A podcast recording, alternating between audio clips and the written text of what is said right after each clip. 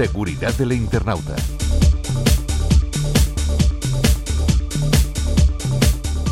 Con el aumento de las amenazas cibernéticas es imprescindible estar preparado y contar con las herramientas adecuadas para proteger sistemas y redes.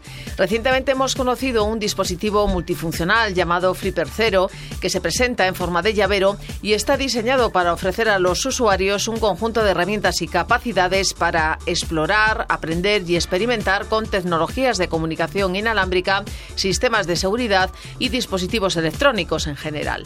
Hoy junto al Instituto Nacional de Ciber Seguridad, el INCIBE, vamos a descubrir qué es Flipper Zero y cómo este dispositivo puede potenciar las habilidades de seguridad informática de los usuarios, pero también exponerles a una serie de riesgos.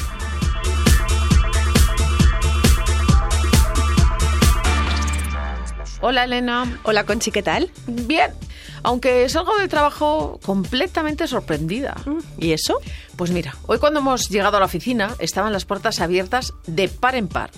Y por seguridad, teniendo en cuenta el gran número de información confidencial que tenemos, eso es algo impensable. ¿Pero se han entrado a robar? No, pero vamos ha sido nuestro responsable de sistema con su nuevo juguetito que estaba haciendo pruebas para poner a prueba precisamente la seguridad de los sistemas, los dispositivos, el wifi. No me digas más, ¿Flipper Cero? Mm, sí, creo que así se llamaba. Era como un Tamagotchi.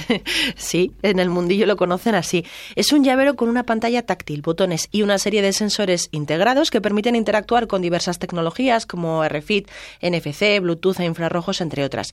Sus posibilidades son amplias, desde realizar pruebas de penetración en sistemas de seguridad, clonar tarjetas de acceso y controlar dispositivos infrarrojos, hasta descifrar señales de radio y llevar a cabo diversas actividades relacionadas con la seguridad informática. Pues ahí estaba él, poniendo prueba todo y se ha dado cuenta de que tenemos bastantes posibilidades de ser víctimas de un ciberataque. El objetivo principal de este dispositivo es mejorar las habilidades técnicas en ciberseguridad, dejando claro que su uso no está destinado a actividades maliciosas.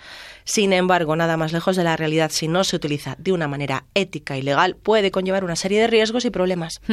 Eso nos han estado contando, que había que tener mucho cuidado, ya que igual que él ha podido abrir las puertas y acceder tranquilamente, pues lo podría haber hecho cualquiera que disponga del aparato y que tenga, pues eso, fines maliciosos. ¿Tantos riesgos existen, Elena? Como todo. Si realizamos un mal uso de esos dispositivos, sí. Por ejemplo, si lo utilizas para entrar a sistemas, redes o dispositivos sin autorización o para fines como robo de contraseñas, datos personales, etcétera, es una acción ilegal y por tanto puedes tener serias consecuencias. Lo mismo si lo usas para espiar a otras personas sin que lo sepan ni te den permiso, estarías violando su privacidad y nuevamente estarías incurriendo en un delito Oye, ¿qué medidas deberíamos aplicar para usar Flipper Cero de manera responsable? A ver, lo primero, usarlo de forma ética y legal. Es importante utilizar el dispositivo de acuerdo con las leyes y regulaciones vigentes, respetando la privacidad y los derechos de los demás mientras lo usamos.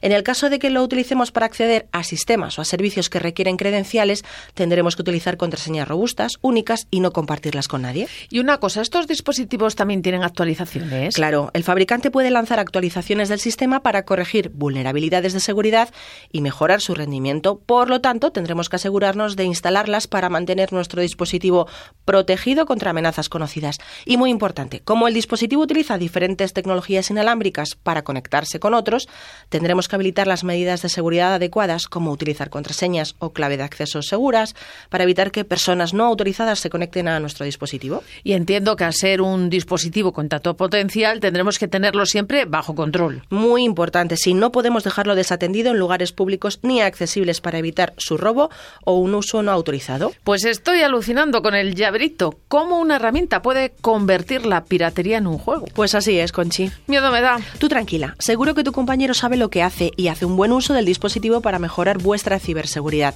Ya sabes que para cualquier duda puedes ponerte en contacto con el servicio de ayuda en ciberseguridad de INCIBE a través del 017 o visitar el portal de ciudadanía en la web de INCIBE www.incibe.es barra ciudadanía. Muchas gracias una vez más, Elena. Hasta pronto. Un placer, Conchi. Hasta pronto.